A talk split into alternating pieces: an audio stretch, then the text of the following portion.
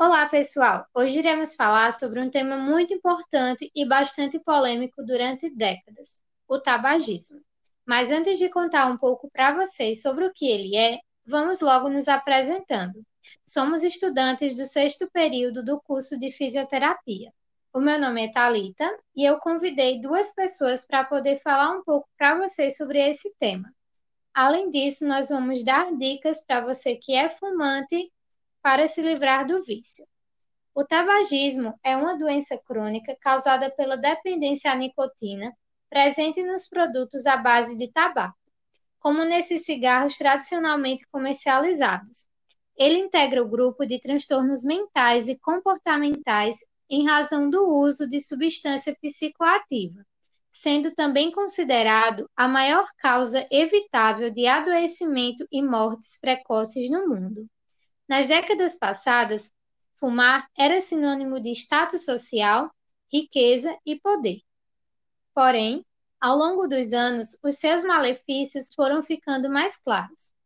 O tabaco mata mais de 8 milhões de pessoas por ano, segundo dados da OMS.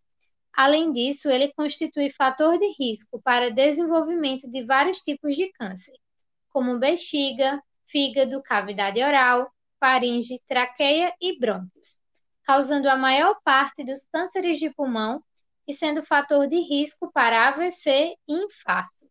Fumar está associado às doenças crônicas, como hipertensão e DPOC, aumenta o risco para desenvolver osteoporose, catarata, infertilidade, infecções respiratórias, asma, enfisema pulmonar, bronquite crônica e reduz a capacidade pulmonar. Quem fuma tem 6 anos a menos de vida do que os não fumantes e 40% mais risco de desenvolver o câncer de pulmão. Você que é fumante, saiba que os benefícios de largar o cigarro começam desde o primeiro momento. Dentro de 20 minutos, o ritmo cardíaco e a pressão arterial diminuem. Em 12 horas, o nível de monóxido de carbono no sangue volta ao normal. De 2 a 12 semanas, a circulação sanguínea melhora e a função pulmonar aumenta. E em 9 meses, a tosse e a falta de ar diminuem. Agora, minha convidada Micaele vai falar um pouquinho sobre os benefícios a longo prazo de parar de fumar e também falar uma novidade que vamos trazer para vocês aqui nesse podcast. Oi, Thalita. Prazer estar aqui com vocês, compartilhando um pouquinho sobre o tabaco. Sabe o que é interessante lembrar? Que quando você para de fumar, existem benefícios que vão ser dados a longo prazo. Em um ano, quando você para de fumar, a chance de você desenvolver as doenças coronárias, que são os famosos infartos que a gente conhece, cai pela metade comparada a, um, a alguém que fuma.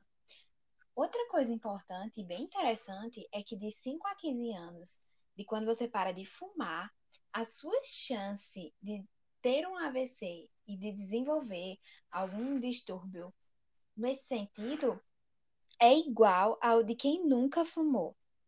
Em 10 anos, o risco de você desenvolver câncer de pulmão, boca, via aéreas, pâncreas, cai pela metade. Então, nunca é tarde para deixar de fumar. Os benefícios para o seu corpo é de curto, médio e longo prazo. Só vai trazer maiores qualidade de vida e bem-estar para você. Outra coisa que pode acontecer é que se, por exemplo, você tem uma vida ativa de fumante e você teve um infarto e decide parar de fumar, daí para frente a chance de você desenvolver um novo episódio nesse sentido de infarto cai pela metade. Então, mesmo que você demore, sempre é tempo e nunca é tarde para você deixar desse hábito que traz tantos malefícios ao seu corpo. Só que às vezes querendo ou não, a gente acaba meio que julgando, né? Os fumantes, aquela galera que passa muito tempo utilizando tabaco, nicotina, e a gente esquece que esse pessoal tem uma interação da nicotina e o tabaco no seu organismo. Então, quando eles tentam parar de fumar, essa interação química para. E essa pausa na interação vai gerar N questões físicas e mentais. Então, a gente deve sempre pensar que essa, esse pessoal que tenta parar de fumar, eles precisam de apoio e é necessário que a gente também entenda o que é que acontece no seu organismo. Eles vão ficar com sintomas de irritabilidade, dor de cabeça, alterações no sono, é, tosse, indisposição, e tudo isso pode permanecer de duas a quatro semanas. E ainda, além de tudo, toda essa questão física e emocional, ainda existe outra questão, que é algo que o pessoal de saúde denomina fissura, que é aquela vontade incontrolável de fumar. E isso pode durar até um mês, que o indivíduo vai ficar com esse desejo incontrolável Existem até algumas histórias que pessoas que tentam parar de fumar acham cigarros mínimos que caem no chão e ainda estão acesos e não conseguem se controlar por causa dessa fissura. Então, para a gente entender um pouquinho de como é esse sentimento, como é difícil ou quais as dificuldades enfrentadas pelos fumantes quando eles decidem parar, nós convidamos além de nós que estamos aqui, um pessoal que é fumante, tentou parar várias vezes e não conseguiu, e um, pessoas que trazem o seu relato da experiência de como foi parar de fumar. E aí a gente vai conhecer mais sobre isso. Meu nome Damásio Oliveira dos Santos, mais conhecida como Kelly Santos. Fumo há 19 anos. Já tentei parar duas vezes a última não deu certo por uma fatalidade que houve na família. Já utilizei o método do adesivo, mas foi pouco tempo. Não participei de grupo de apoio. A minha maior dificuldade em parar de fumar, eu acho que é o estresse, a ansiedade. Acho que é um fator em geral de tudo.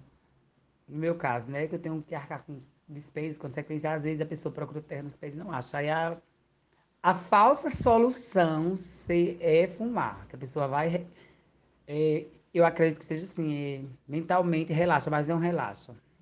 Então é só mesmo um hábito que a gente tem e acha que isso resolve, não resolve. Com certeza, se eu tivesse num grupo de apoio, seria mais fácil ainda, porque eu ia escutar relatos e dar os meus também. E eu acho que ajudaria bastante.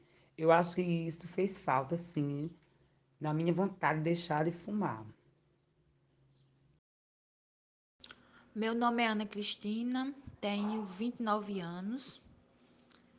É, comecei a fumar aos 14. É, fiz várias, inúmeras tentativas para parar de fumar, mas consegui tem mais ou menos uns seis meses. O método que foi utilizado foi a força de vontade mesmo. A dificuldade que eu sentia era seguinte: eu tinha muita ansiedade. Ficava muito ansiosa, então por isso dava vontade de fumar. Hoje me sinto muito bem, livre desse vício infeliz. Então, gente, Agora nós vamos ter a participação ilustre da nossa amiga Maiara, que vai falar um pouquinho para vocês sobre os locais que o fumante pode procurar para deixar o cigarro. Oi, meninas, é um prazer estar aqui com vocês, poder conversar né, mais sobre esse tema que é tão importante. E a gente sabe que é muito difícil, né, para quem tem essa prática, esse vício há muito tempo, deixar, né? Deixar de fumar. Mas existem algumas orientações, algumas dicas que são bastante úteis para quem está nesse processo. Então, se você que está escutando esse podcast é uma dessas pessoas, pega o papel e anota essas dicas. A primeira delas é: elimine os gatilhos do ato de fumar, ou seja, Elimine de todos os ambientes do seu convívio ou qual, qualquer coisa que remeta ao cigarro, seja retirando desses locais ou mudando o trajeto, se você costuma fazer paradas para comprar cigarros sempre no mesmo estabelecimento. Porque aí você não vai ter aquela desculpa, né, de que passou pelo local e foi e sentiu a vontade de comprar o cigarro. A segunda dica é: faça um momento de fumar ser menos prazeroso. Mas como assim? Você pode perguntar, né? Evitando lugares com muitos fumantes, por exemplo, porque aí você não vai ter aquele incentivo das outras pessoas. E outra coisa que é muito importante a gente falar é que cada pessoa deve escolher o método que é mais eficaz para ela. Se ela é muito dependente, tem um grau muito elevado de dependência, é importante que ela pare de fumar aos poucos, de forma gradativa, né? Até para que os sintomas, eles, os sintomas da síndrome de abstinência não sejam tão intensos. Mas se a pessoa não possui um, um elevado grau de dependência, ela pode parar de forma abrupta e não adiar essa parada, né? Ela marca um dia no calendário e naquele dia ela vai parar de fumar, sem adiamentos. Outra dica é: utilize substitutos saudáveis, como alimentação equilibrada, a prática de atividade física, evitar o café ou recorrer a chicletes ou adesivos que possuem uma pequena quantidade de nicotina, mas que já vão ajudar nesse processo. Outra dica é: busque ajuda médica e psicológica, pois alguns medicamentos podem ser necessários para restabelecer o equilíbrio bioquímico. E além disso, o fumo está relacionado aos estímulos comportamentais, Portanto, o ideal é associar o tratamento medicamentoso com acompanhamento psicológico. Busque apoio da sua família e dos seus amigos. E, por último, saiba que o SUS oferta tratamento gratuito nas unidades básicas de saúde aos dependentes da nicotina, como parte do Programa Nacional de Controle do Tabagismo. Então, se você faz parte desse grupo, ligue 136 e se informe em quais unidades básicas de saúde e hospitais de seu município o serviço está disponível. E em Campina Grande, esse trabalho é feito com grupos de fumantes e essas pessoas vão receber orientações e acompanhamento de médicos, psicólogos e assistentes sociais. Então, é um trabalho muito bacana, muito bonito que tem sido feito e muitas pessoas têm deixado de fumar através desse programa. Então é isso, gente. Se você gostou desse podcast, compartilha ele com aquele, aquele seu amigo que você conhece, que é fumante, que tem tentado parar de fumar e não consegue, ou para aquelas pessoas que pensam que o fumo é algo normal, que não vai trazer prejuízos para a sua saúde. Então, agradeço a atenção de todos vocês. Espero que tenham prestado bastante atenção nas informações ditas aqui.